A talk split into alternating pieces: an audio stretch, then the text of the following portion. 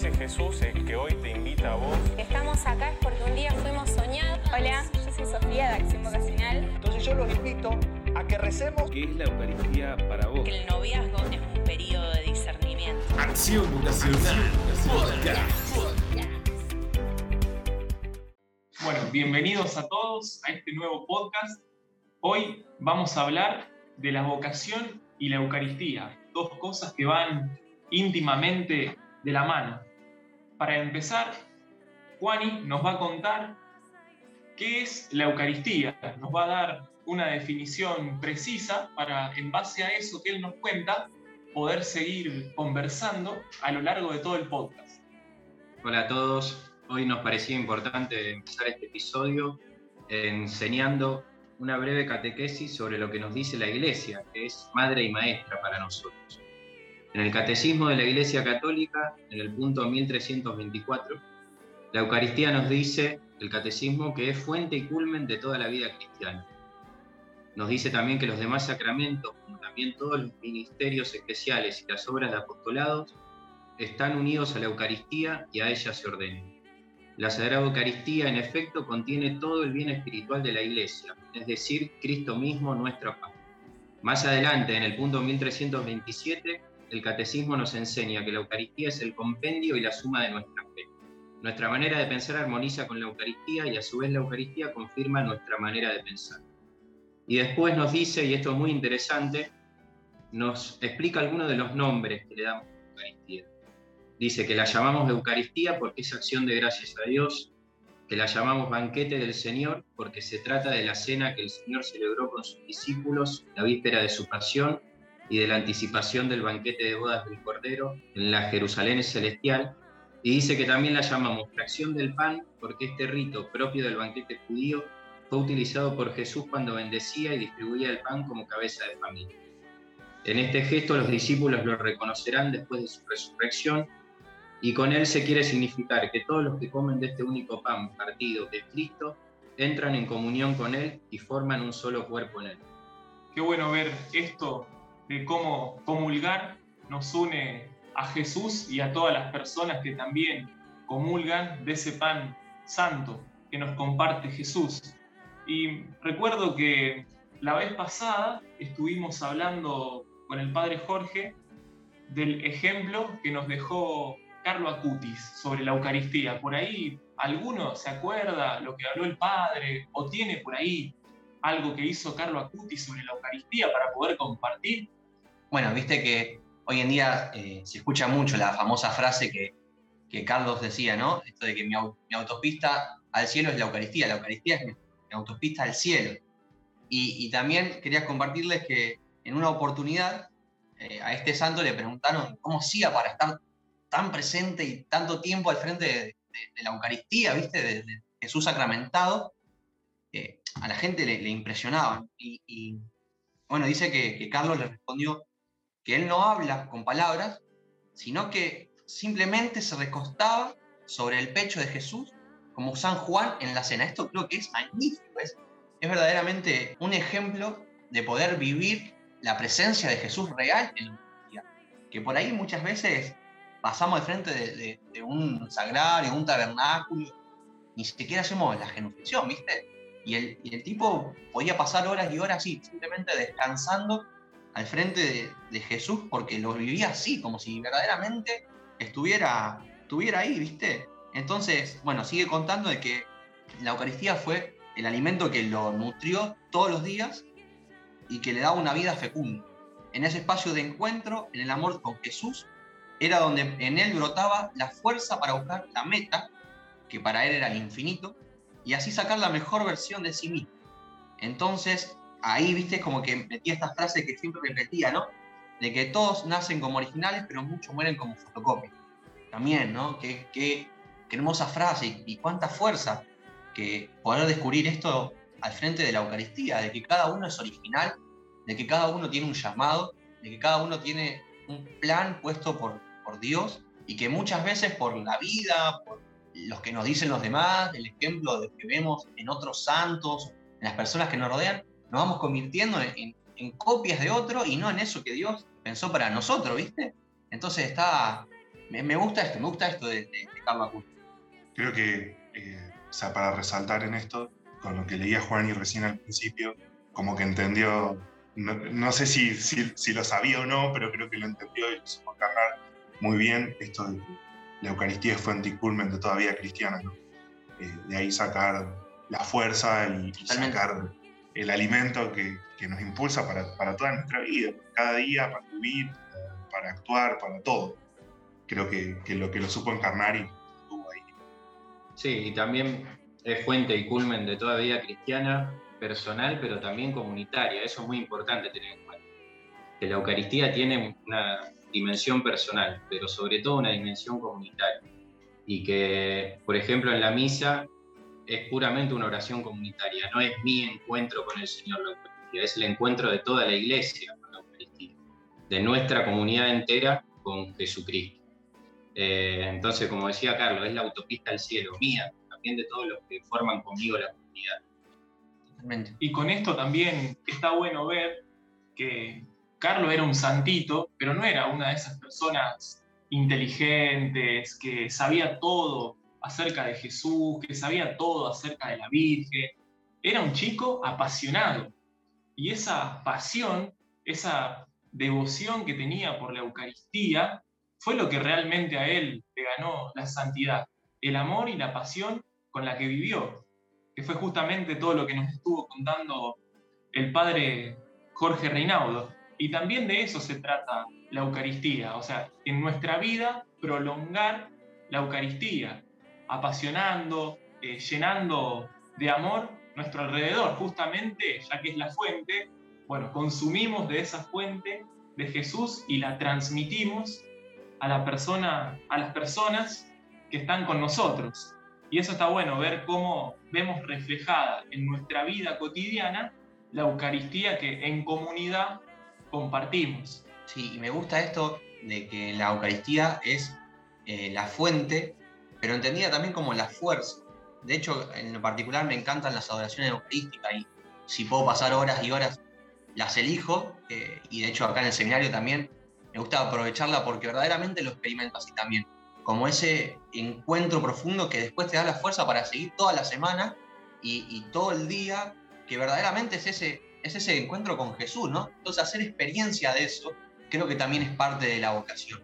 Tiene que nacer de ahí, Jesús que te da la fuerza en, su forma eucarística, que es lo que nos Tomándome también un poco de, bueno, de esta frase justamente que nos compartió al comienzo Juaní, de la definición de, Eucaristía eh, según el, el, catecismo de la Iglesia, que es fuente y culmen de toda la vida cristiana, me hace pensar justamente a, a, la vista de lo que estamos compartiendo respecto a la visión de Carlos Acutis y la experiencia que él tuvo, me, me hace asombrarme también de siendo tan joven, eh, habiendo entendido eso con tanta claridad, lógicamente se ve como un hecho un poco ligado a un milagro, ¿no? O sea, en el sentido de que siendo un, chico tan joven, en verdad es una rareza, tal vez que alguien eh, en esa corta edad entienda la Eucaristía como, como el centro y el culmen de la vida cristiana. Totalmente. sin, sin, que alguien se lo haya explicado. Y, y el tema que recuerdo, y a lo mejor los voy a llevar un poquito por, por, otra, por otro lado, pero eh, algo, que, algo que recuerdo que hace un tiempo atrás eh, estuvimos conversando incluso con un sacerdote, era esto de cuestionarnos de por qué la Eucaristía, eh, si bien es cierto, pertenece a, uno de los tres primeros sacramentos de, de, la iniciación cristiana, ¿no? junto con el bautismo y, y la confirmación, ¿por qué la Eucaristía es un sacramento que en general en nuestro, dentro de nuestra iglesia se prepara para que lo recibamos siendo niños, en general, ¿no? O sea, la Eucaristía siendo un sacramento tan importante y siendo el gesto o el sacramento que representa el recibir a Cristo en cuerpo y sangre dentro de nosotros, dentro nuestro, ¿cómo, cómo es que lo recibimos o como iglesia lo preparamos para que lo reciba un niño? Que a lo mejor no tiene la comprensión total de lo que está, del acto que está realizando, del gesto que está recibiendo. ¿Por qué a lo mejor la Eucaristía no es el tercero de esos sacramentos de, iniciación y a lo mejor lo recibimos cuando tenemos un poco más de criterio, cuando a lo mejor somos un poco más adolescentes o tal vez adultos incluso? Recuerdo que fue una conversación que tuvimos con, eh, un sacerdote en particular y que él también había llegado a ese cuestionamiento en un punto de pensar que a lo mejor la Eucaristía, por todo lo que representaba y por ser el centro incluso de nuestra fe y lo que alimenta el resto de, nuestra vida cristiana, de nuestra vida de fe también, alimenta nuestra misión y, alimenta todas las otras cosas que hacemos, ¿cómo es que la Eucaristía no la preparamos a lo mejor más como un camino de vida para llegar a ella? Incluso de hecho recuerdo que en ese tiempo cuando lo discutía con este sacerdote, con este sacerdote amigo, había también hace poco visto en YouTube una experiencia de un pastor, eh, un ex pastor evangélico, evangélico sí, que se había convertido a la iglesia católica y que él también había tenido esta experiencia de conversión y había tenido que esperar uno o dos años para, para recibir la Eucaristía y que había sido como una espera eterna para él porque era lo que más quería recibir. Y wow, y era como, y un niño no tiene tal vez esa expectativa porque no tiene claridad de lo que está recibiendo. Pero luego, claro, también empecé a pensar y, reflexionar y caer en la cuenta, eh, por supuesto, con la ayuda misma de la oración y, de Dios hablándome a través de, su palabra, de que justamente una de las cosas, uno de, de los mandatos de Jesús, de los tantos que nos deja, y bueno, Él lo deja reducido después a amarnos unos a los otros y amarse, a amar a Dios, ¿cierto? Pero uno, uno especial que hace es hacer como niños. Y, ser como niños yo creo que tiene que ver mucho con, con justamente la inocencia de no cuestionarse tanto las cosas, simplemente amar y no estar pensando en las razones de por qué amar o por qué no hacerlo. Y, y, a lo mejor eh, esa justamente es la razón principal por la cual este sacramento tan importante en la mayoría de los casos en nuestra iglesia termina realizándose en esta etapa de nuestra vida. Eh, recibimos a Cristo en nuestra niñez, pero yo creo que es el tipo de pureza necesario para recibir algo tan puro y tan grandioso para nuestra vida.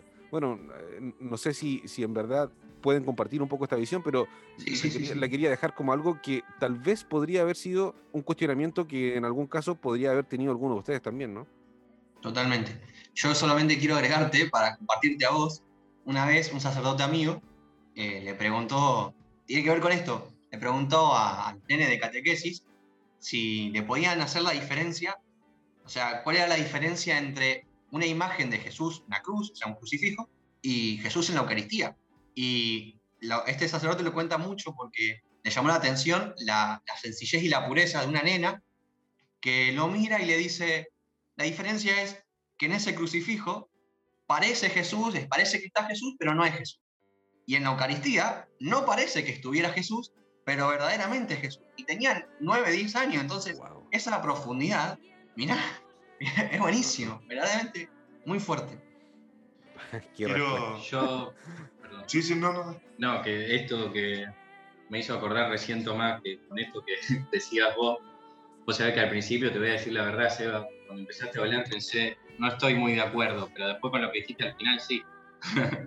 me pasó la semana pasada que nos enteramos que mi sobrinita hoy recibe la primera comunión. Tiene 10, 11, años nada Y bueno, por toda la situación pandémica no, no puede ir nadie más que la mamá y el papá, ni siquiera sus hermanitos.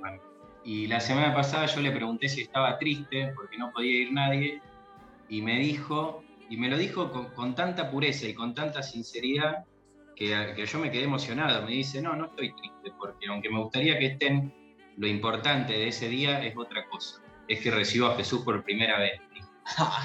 y yo después le pregunté a mi hermana si eso se lo había dicho de ellos, se lo habían dicho en la clase de catequesis, porque me parecía como demasiado para un niño. Y mi hermana me dijo, no, a mí me dijo lo mismo y nació de ella, de su corazón. Digo. Entonces creo que sí, que está muy preparado. sí creo que con estos ejemplos entendemos realmente por qué Jesús nos dice que seamos como niños para poder entrar en el reino de los cielos. Bueno, ya que estamos hablando de ella, Guadalupe, te saludamos desde Acción Vocacional, te felicitamos todos por este paso que vas a dar, con la alegría de recibir a Jesús, y nos gustaría que nos cuentes, si podés, si te animás, cómo fue la preparación en el medio de la pandemia, ¿Qué te produce saber que dentro de un ratito nada más vas a recibir por primera vez y va a ser la primera de muchas veces que recibas a Jesús en la Eucaristía? Hola a todos, eh, soy Wada y muchas gracias por, sus saludos y por haberse contactado conmigo. Para mí, eh, recibir la primera comunión es algo hermoso, un sacramento que esperé no solo desde que empecé la catequesis, sino desde antes, eh, que, que yo veía a la gente recibir la, la Eucaristía y yo siempre, siempre esperé un montón para recibirla y que este sea el momento en que la voy a tomar es hermoso.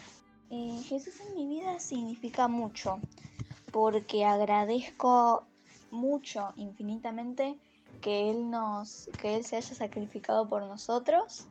Y bueno, em, también me parece hermoso que desde la Biblia yo pueda escuchar lo que le decía a los apóstoles, eh, más sobre su vida también y bueno, todo, todo eso. Em, bueno, eh, para mí eh, sí me, como lo de la pandemia, lo que pasó, em, no puedo festejar nada muy grande y todo eso, pero no estoy triste, tan triste, porque em, recibir a Dios es lo más importante y no quiero que esta sea la primera y última vez que lo reciba solo por, por obligación tomarla, sino que sea la primera de muchas y que, bueno, vaya más seguido a misa, confesar mis pecados, recibir más a Dios y es lo que me, me pone muy feliz y que mis compañeros también, que mis compañeros de catequesis que tampoco la reciban solo por obligación, sino porque porque aman a Cristo y porque también que está la primera de muchas. Y, mm, eso. Bueno, muchas gracias por, mm, como ya les agradecí, contactarse conmigo. Y eh, saludos y besos para todos. Un beso enorme. Muchas gracias, Guada, por compartir tu testimonio tan lindo de cómo te preparaste para recibir a Jesús por primera vez en tu vida. Muchas gracias. Los niños a veces uno subestima la inteligencia de ellos o la inteligencia emocional incluso de ellos y uno a veces se da cuenta que no solamente está por encima de nosotros, sino muchos escalones por encima de nosotros. O sea, de nosotros ya como adultos me refiero. Como personas con un criterio formado, que a lo mejor podemos analizar un poquito más las cosas. Y esto no requiere tanto análisis, en verdad. Es, es amor, es algo tan puro que es darse y entregar y recibir, por supuesto, por parte de, los niños. Y un niño recibe sin cuestionamientos. Y también es tanto lo que da que justamente por eso pasa esto de que, de que Jesús nos quiere como niños. Y esa respuesta, esas experiencias que, que han compartido recientemente eh, son una, una, pequeña muestra nomás de todo lo que, lo que nos sorprende a los niños a diario. Totalmente. Quiero, ah, como para dar un cierre a esta primera parte y por ahí hablar un poquito más de, experiencias personales en, la Eucaristía, con esto que también decía Juan al principio, de, no perder de vista de que la Eucaristía también es comunidad, ¿no? Lo hacemos entre todos juntos. Y leer un pedacito cortito de un libro que se llama La Pasión en Contemplaciones de Papel, de un jesuita que es eh, José María eh, Olaizola, que tiene como título eh, La Pasión empezó como una fiesta. Y dice así, se juntaron a cenar, a compartir un momento especial de amistad, de encuentro. Y en esa cena puede evocar tantos momentos de sentarse con los amigos, a celebrar la vida, las memorias, los episodios buenos o los malos. Me gusta imaginar las risas, las bromas de un lado a otro de la mesa, las pequeñas pullas y las burlas, que son parte de todo grupo donde hay confianza. Las conversaciones mezcladas en aquel conjunto. Eran los que habían compartido de un modo más cercano tres años de intemperie de caminos de aprendizaje y seguro que traían un buen cargamento de anécdotas, historias y nombres. Como ocurre en las grandes ocasiones, tenían un motivo. El marco era la fiesta de la Pascua, lo más doméstico, el deseo de Jesús de compartir con ellos un momento de intimidad y confidencia.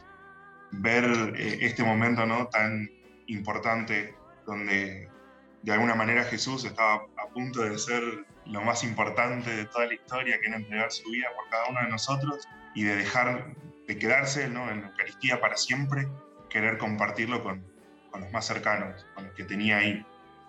Creo que para cada uno de nosotros tiene que ser algo que nos despierte en el corazón mucha alegría ¿no? y emoción también. el saber que, que Jesús quiere compartir con nosotros, quiere estar, eh, y que de hecho nunca se fue, que se quedó en lo más simple, en el pan, en el vino. No sé, alguno si quiere compartir alguna experiencia, creo que lo más importante es esto, recordar siempre esa presencia y ese momento de amor. Yo lo que puedo comentar es que generalmente suelo caer en una mecanización en la misa, como que hay veces que me cuesta buscarle el verdadero sentido.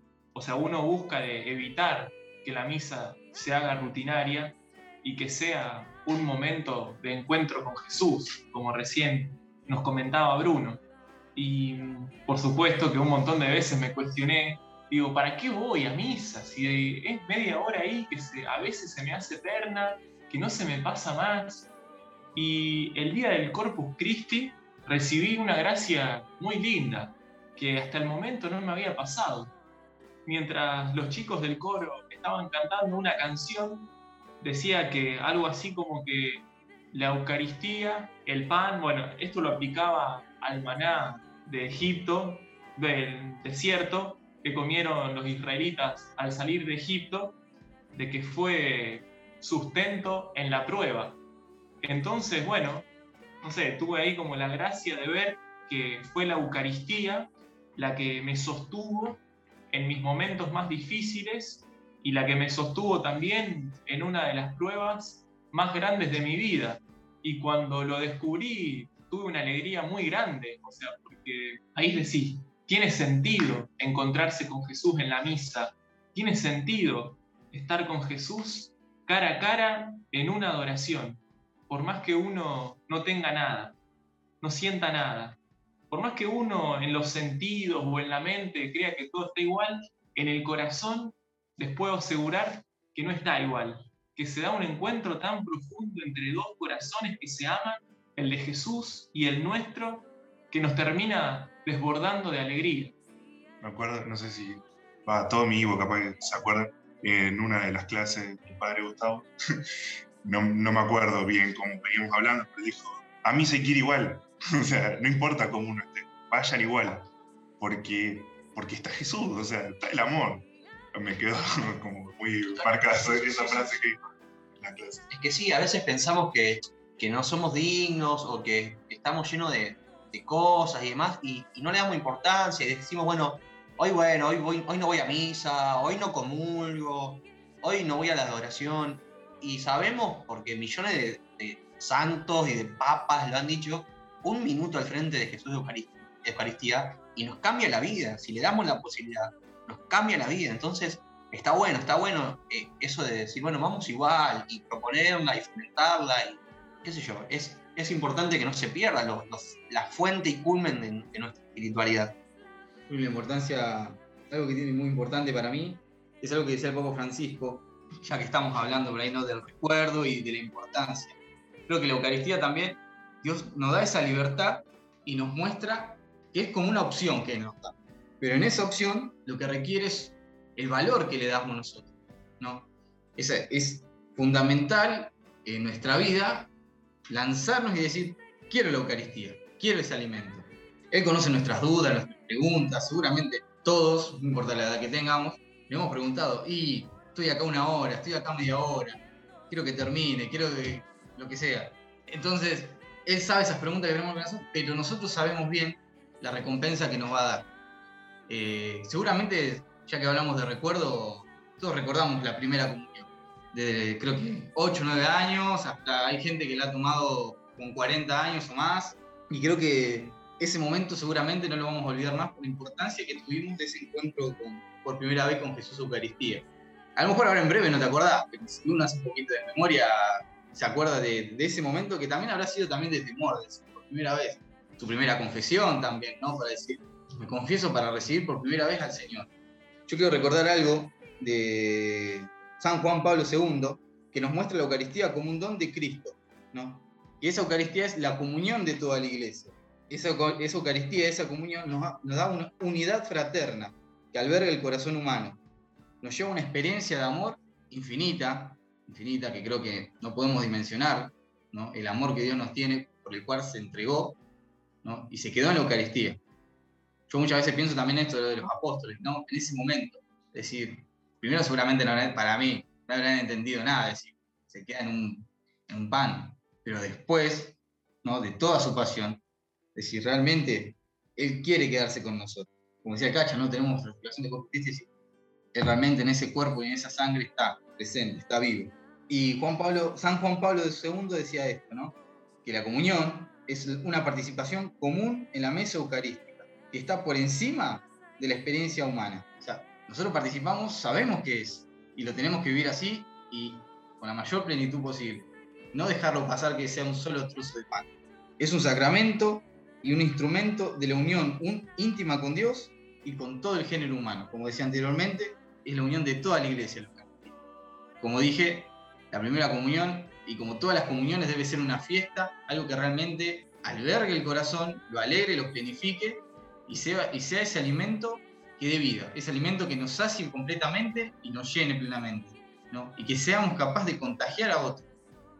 Tomando un poco lo que está diciendo Nico recientemente, de que justamente esta, este es el sacramento que refleja la unión íntima con Jesús en lo personal, en lo que significa bueno, lo que ha significado mi experiencia personal con, Jesús y mi experiencia pastoral, la Eucaristía eh, viene siendo lógicamente lo que le da el sentido a la relación con, Jesús, al trabajo pastoral, a, la misión, eh, al voluntariado, eh, etcétera, a las diversas actividades. Sin embargo, por otro lado, si nos quedamos únicamente con la Eucaristía y no existe la relación con la gente, el encontrar a Jesús en las personas, al encontrarlos, al encontrar a Jesús en los, que más necesitan, en los enfermos, en los marginados, en la Eucaristía tampoco tiene sentido. Entonces, siento que, de alguna forma eh, Dios me ha ido guiando para tener, encontrar este equilibrio entre, entre ambas cosas. Por supuesto, teniendo claro que la Eucaristía sigue siendo el centro, sigue siendo el centro. Eso es así. Totalmente. Pero hay que darle el sentido también con el otro lado, de ir al encuentro eh, ir al encuentro, digamos, persona a persona. Totalmente. No, y yo quería para, para ir cerrando, Juan, ¿querés compartir algo? Sí, no, ya que estamos con la, experiencia personal, muy breve. A mí me cambió mucho la forma de, ver la Eucaristía, mi paso por el seminario. Yo creo que antes, durante mucho tiempo, viví la Eucaristía como si fuera el premio por hacer las cosas bien, el premio por estar confesado, por intentar ser buen cristiano. Y el peligro de eso es que uno deja de lado la generosidad de Dios, que es uno de sus mayores atributos y sus mayores dones para con nosotros. Eh, la Eucaristía no es premio, porque es completamente inmerecida, es un regalo de Dios. Y asumo lo, lo poquito que podemos hacer es intentar estar un poco preparados, pero todo lo demás es gracia y es don de Dios. Y eso empecé a entenderlo, empecé a entenderlo, creo que todavía no lo entiendo de todo y que a veces soy medio de, buscar mis méritos, ¿no? Pero empecé a entenderlo un poco acá en el seminario, que la Eucaristía es real. Y al mismo tiempo, para, para relacionarlo con la vocación, que es germen y sustento de la vocación. Porque es muy difícil escuchar el llamado estando separado de Jesús. Y es más difícil todavía perseverar y sostenerse en el llamado sin estar con Jesús. Así que eso, en lo, personal, creo que es germen y sustento de mi vocación. Bueno, entonces con esto que, que Juani nos compartía, verdaderamente muy profundo y bonito, eh, surgió la idea de invitarlos también a compartir ustedes con nosotros con esto que también nos decía Nico. ¿Qué experiencia tenés de tu primera comunión de, o, de una adoración en particular? Así que recuerdes fuertemente. Queremos que lo compartas con nosotros, que lo compartas eh, en Instagram, a través de nuestro Instagram, Acción Vocacional, en los comentarios de esta publicación en, YouTube, en Acción Vocacional Podcast, en, Spotify. No sé si le puede dejar comentarios en Spotify, pero creo que sí. No. Bueno, en algún, en algún lado. Pero usted en algún lado déjenle comentarios. No, pero para la gente de Spotify, eh, también les comentamos que tenemos un, eh, un, WhatsApp que es el más 549-341-261-9737. Más 549-341-261-9737 y pueden escribirnos también a preguntas Ese es el email también al que pueden enviar sus preguntas eh, y compartir también respecto a, a, los temas que estamos poniendo sobre la mesa en cada capítulo de este podcast de Acción Vocacional. Y algo bueno también con esta iniciativa de que ustedes nos comenten su experiencia con la Eucaristía, es también lo que repetimos, al, lo que dijimos al principio, de estar en comunión, ustedes que nos escuchan y nosotros acá. Que bueno, que este vínculo en la Eucaristía, bueno, sea también el reflejo de la comunión que Jesús quiere para todos nosotros. No es que nosotros estamos acá y ustedes allá. Estamos todos juntos en comunión. Y eso es lo que Jesús quiere y desea para el mundo. Así que bueno, muchas gracias por acompañarnos una vez más en este nuevo podcast y no se olviden de que Jesús sigue llamando.